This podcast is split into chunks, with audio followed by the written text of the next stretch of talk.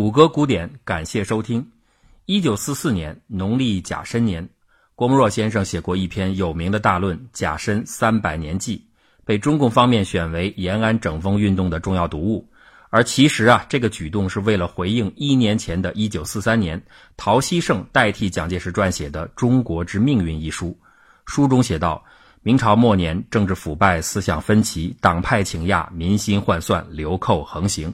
结果，三百年前的明王朝，在李闯王、张献忠等流寇与满族起兵的内外交心之下，竟已覆灭。很显然，国民政府是把自己带入到了大明王朝的角色，以此来论述党争误国的道理。而《甲申三百年记》则是中共方面针锋相对的文宣战作品。郭沫若用了一个月的时间写就了这篇文章。你不是说朝廷的道理吗？那我就来说说起义军的道理。因此啊，郭沫若此文主要是从农民军的角度讲述了其存在的进步意义，并总结了明王朝腐败亡国的结论。文章特意选在当年的农历三月十九日正式刊发，因为这一天恰好是李自成军攻入北京、崇祯皇帝自缢身亡的日子。甲申三百年记评说的是一九四四年往前数三百年，同为甲申年的一六四四年的事情。这真的是一个不寻常的年份。那一年北京城破，那一年清兵入关，那一年闯王建顺，那一年南明立国，那一年的中华大地竟然同时有三皇在位。而如果我们把眼光放得再宽广一点，彼时的世界历史又何尝是平静的？那一年，英国从荷兰手中抢夺了新尼德兰，改名为纽约。那一年，克伦威尔的议会军在马斯顿荒原战役重创王军，英国资产阶级革命胜利在望。那一年，著名的托利拆利实验第一次测定了大气的压强。那一年，神圣罗马帝国挑起的被我称为第一次世界小战的欧陆三十年战争趋于结束。不过，我们今天要讲述的故事远没有这般宏大。我只想回到那一年前后，在中国东北一隅的辽东大地，把目光投向一个人物——吴三桂。对于吴三桂啊，无数研究者的作品早已是汗牛充栋，却依然争论不休。但几百年的街谈巷议，却早已自顾自地把这位崇祯头科武举人的公共形象定位在两个熟悉的字“汉奸”。其实啊，以他发生人生巨变前的位阶来看，他本不该陷入这种恶名。他甚至啊，不该在《明史》和《清史稿》中占据如此篇幅。他或许更应该是一个无关大局走势的边将。又或许做得好一点，会成为朱由检最喜欢玩的传手九边游戏，也就是砍脑袋线下直播的辽东都师主播群里被掀牌子的下一个网红。但出乎意料的是，他竟然成为了这个多米诺骨牌阵列当中的最后一张。所以出局的不是他，而是崇祯皇帝。而这个给游戏掐表的报时人就是李自成。那就让我们把一六四四年三月十九日。北京城破的时间作为零点，用倒计时的方式看看在这前后的京畿辽东大地都发生了什么。或许每个人呢也可以思考一下：如果你是吴三桂，你还有没有别的更好的选择？吴三桂出生在辽东望族，世代簪缨，他的舅舅就是大名鼎鼎的祖大寿。他少年入伍，历经搏杀，在当时明清斗争最尖锐的辽东大地逐渐成长。明军和天命天聪时期的八旗军相比，完全没有野战争锋之力，故此孙承宗、袁崇焕等人苦心经营了一条关宁锦防线，以坚城抗顽敌，取得了固守疆土之效。这个策略说白了，很像现在军迷们谈论的第一岛链。关宁锦防线就是以山海雄关为基础，向外延伸、链式分布的一条由大小城池组成的城市链。由近及远，重要的节点包括山海关、宁远和锦州。以这种方式保持相互联络，确保战略纵深，增加山海关乃至京师的安全冗余。只可惜，所有的人都知道，这是一种挨打的策略，守城尚可，复辽无望，最终难免失败。距离大明灭亡倒数二十四个月，明清的松锦大战落幕，松山城破，蓟辽总督洪承畴降清。倒数二十三个月。被困一年的锦州城陷落，祖大寿万般无奈，只好二次投降。此后，塔山、杏山相继落入清军之手。曾经屹立数十年的大明第一城链被砍掉了一半，防线只剩下从宁远到山海关以及之间的几个小城。而此时镇守宁远的就是吴三桂。清兵并没有急于攻打宁远，一方面呢，他们令阿巴泰部第五次从内蒙绕过山海关防线，深入到明朝内地，直入山东、河北，大肆劫掠；另一方面，他们对吴三桂展开了政治攻势。明王倒数的第十三个月，此时正是一九四三年的正月期间，吴三桂接到了舅舅祖大寿的劝降书。他拒绝了劝降，但是拒绝的方式很婉转，很明显，他给自己留下了后路。因为吴三桂已经意识到大明的关外防线恐怕难保久长，而这层犹豫，皇太极看得非常明白。不久后，吴三桂接到崇祯皇帝的诏命，要他驰援北京，因为从去年秋天就侵入京畿的阿巴泰的大军已经逼近京城。吴三桂及马科等人在怀柔与清兵展开激战，屡有斩获，清军稍后撤回。崇祯皇帝非常高兴，在武英殿设宴款待吴三桂等将士。他非常看重吴三桂，赐予其尚方宝剑，寄以重托。那既然警报解除了，吴三桂等人也准备起身返回宁远。可就在此时，他却收到了一份意外的邀请，一份改变他的命运和大明命运的邀请。请他的人叫做田红玉，是当朝的国丈。他的养女嫁给了崇祯皇帝，深受宠爱，故此田红玉一步登天，成为当朝贵戚。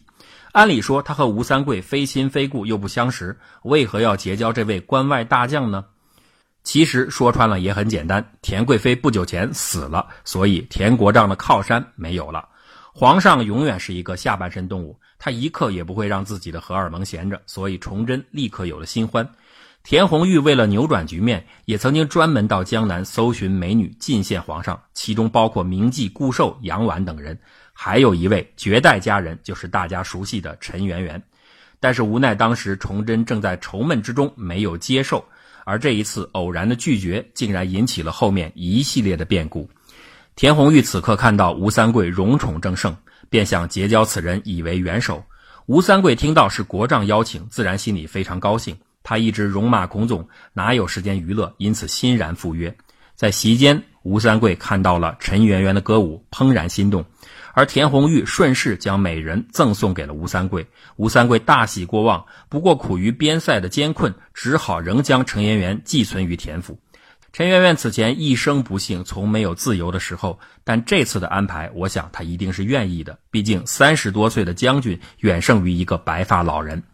吴三桂恋恋不舍地离开了北京，但是他没想到的是，这一次离开不仅是和皇帝的永别，也将是陈圆圆遭受磨难的开始。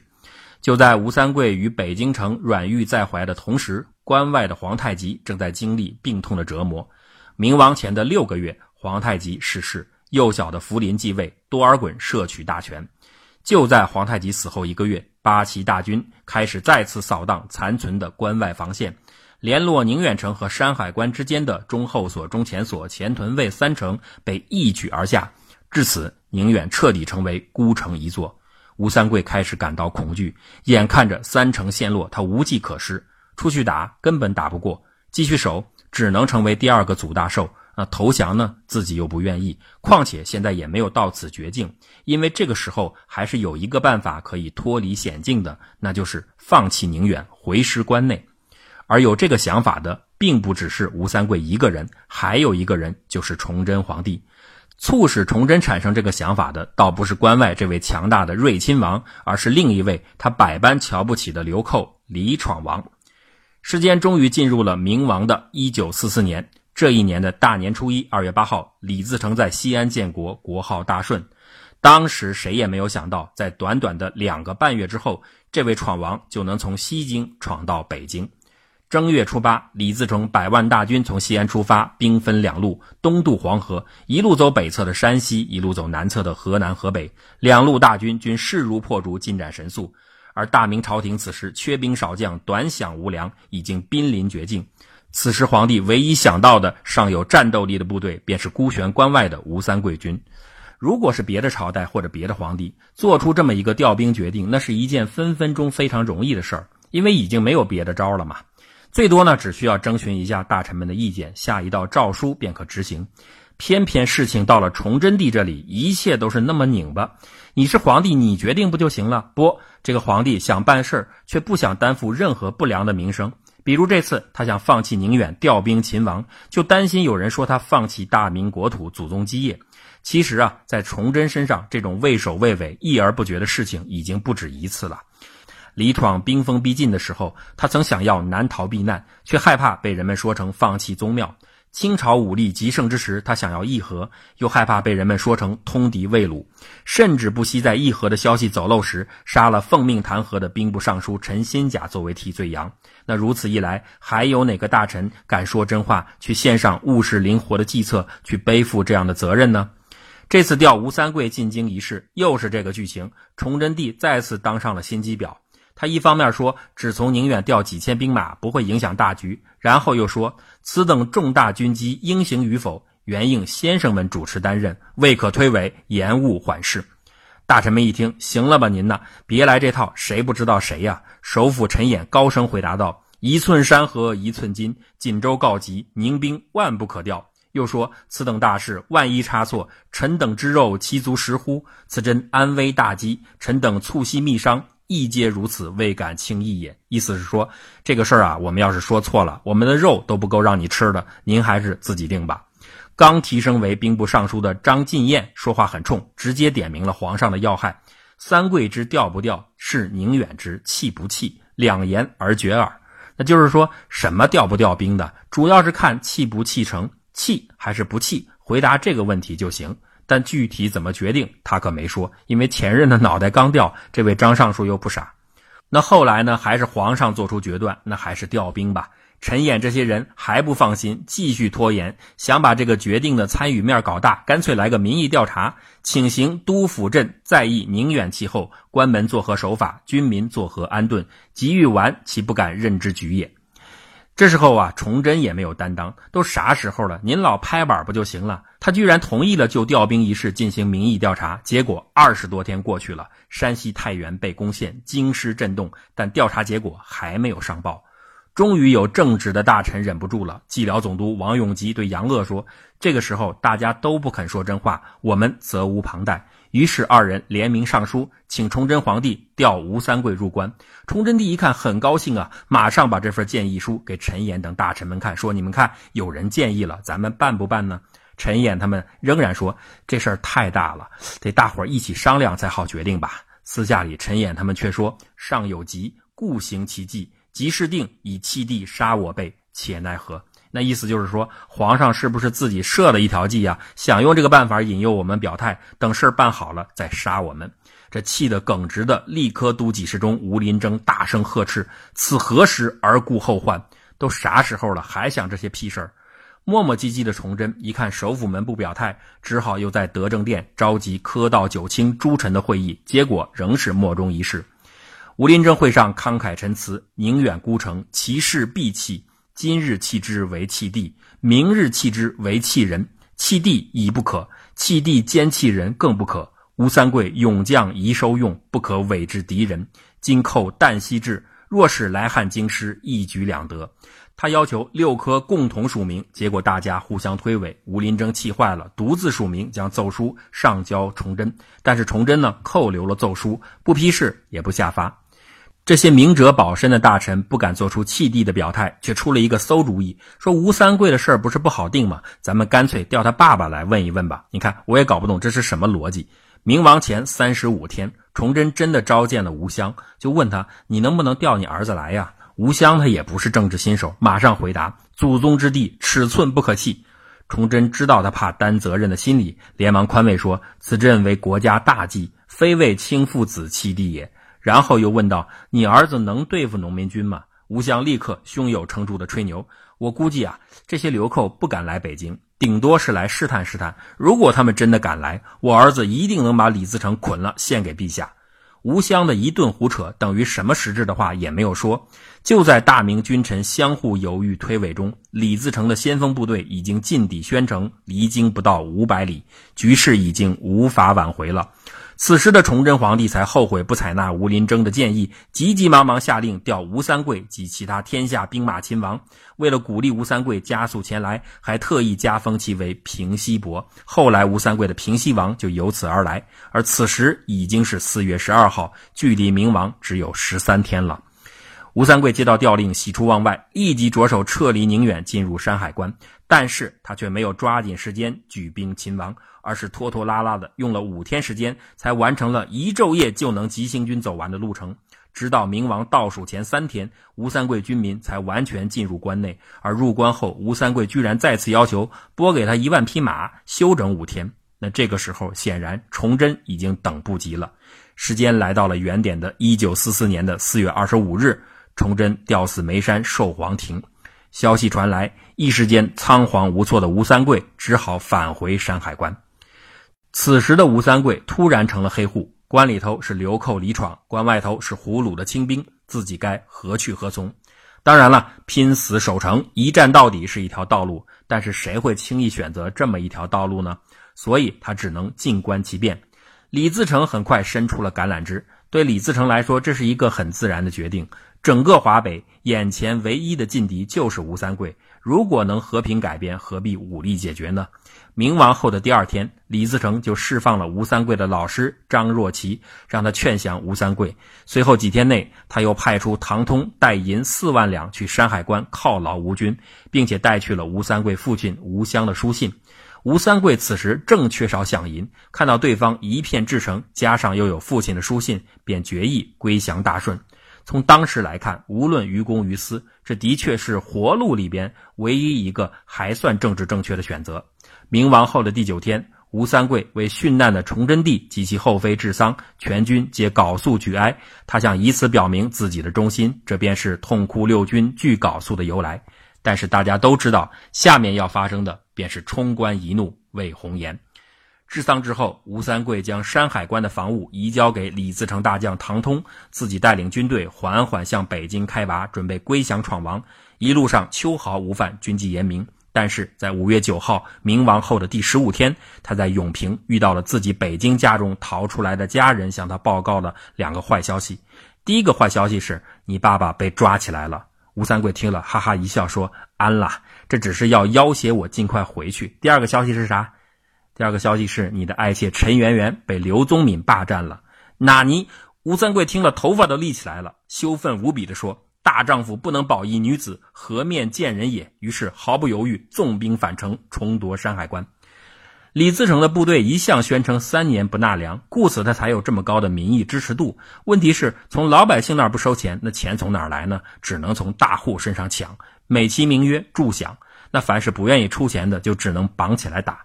吴襄大概就是在刘宗敏的府中关押的时候被要求助饷。那至于陈圆圆等女人，自然也是刘宗敏看上以后给掳走的。这在农民军中根本就不是稀罕事儿。天主教的传教士汤若望曾经记载过，他去看刘宗敏的时候，亲眼见到刘宗敏一看他进来，连忙把侍奉他的歌姬等人赶出屋外。只不过呀，李自成对于手握重兵的吴三桂的家属如此不上心，以至于手下犯下大错，可见他的政治水平很低。后来李自成听说吴三桂大怒，返回山海关，连忙又去宴请吴襄，希望从中缓和，已是于事无补。况且从吴三桂听到家人报信时的态度对比可知，父亲在他心目中远没有陈圆圆那么重要。果不其然，回到山海关的吴三桂斩杀了李自成派来的使者，并很快给父亲写了一封决绝书信，大意是：你平时怎么教我的？教我为人要忠，忠于朝廷。可是你为什么自己投降逆贼？为什么一点气节都没有？现在就算是他们把你按到案板上，或者扔到油锅里，我也再不会挂念了。拜拜吧，您呢？但是说实话。这封信虽然写的言辞恳切，不过联系到后来吴三桂自己的所作所为，实在是令人难以信服。事到如此，和平的道路已经被堵死，那剩下的只有靠武力解决了。客观的来说，吴三桂军虽然精锐，但是数量毕竟少，而且缺乏粮饷。如果单独和农民军交手，非败不可。吴三桂深知这一点，为此他想出了应对之策，就是向关外的清军借兵。那话说回来，除此之外，他也没有别的办法了。明亡后大约二十天，吴三桂给多尔衮送出了求援信。除了前面一套客气话，说我们明清一直很友好，现在我们祖国遭到了土匪的侵扰，百姓很不安以外，就是核心的干货。现在北京被土匪占领了，他们手里有大把的银子和女人。如果你们能从中协、西协两处出兵，和我在山海关合兵一处，你们就可以抢夺这些财物。而且啊，我们朝廷也会和清朝裂土分疆，作为酬谢。请注意，这封信有两个看点：一个是这个时候吴三桂还是借兵而不是投降；另一个是吴三桂此时认为这个时候的清朝还没有野心去夺取全国政权。吴三桂的判断错了。就在这封信发出的同时，清军已经开拔了。他们早在吴三桂从宁远撤走后，立刻意识到明朝出大乱子了，应该趁机发动进攻。范文成在明亡之后几日向多尔衮谏言：明朝覆亡是清朝崛起千载难逢的时机，应该立刻入关夺取北方政权，占领河北的数省。为此，他还要求清军改变以往走到哪儿抢到哪儿的野蛮方式，以求安定人心。多尔衮完全听从了范文成的建议，结果是请全国之力，男丁七十以下、十岁以上无不从军。清朝前后兴师以来，未有如今日之大举。可以说，瑞亲王已经为这个赌局押上了全部赌注。清军迅速行动，渡过辽河。明亡之后的第二十六天，即五月二十号早上五点，大军刚刚开拔，却停了下来。原来是吴三桂的求援信送到了。多尔衮看到这封信后，才算比较完整的了解了这一个月以来北京发生的巨变，也知道了吴三桂的意图。那现在的决策问题就是：相信吴三桂还是不相信？老谋深算的多尔衮敏锐地感觉到，这个事八成是靠谱的。当然了，他也不会一下子就完全采信吴三桂的话。在做了充分的安排后，他果断决定取消原定行军路线，当然也没有采纳吴三桂建议的路线，而是直接取到山海关。这个路线的改变决定非常的重要，因为如果不是这样，即使清军想帮助吴三桂，恐怕时间上也来不及，那后面的历史发展就很难说了。之后，从五月二十一日开始，清军稍稍加快了进军速度，但并非全力开进。多尔衮仍然保持了一贯的谨慎，并在等待哨探的消息。直到五天后，他收到吴三桂的第二封来信。这个时候，农民军已经濒临山海关下，情况万分危急。吴三桂索性提出了直入山海的建议，并且告知多尔衮自己的军事部署。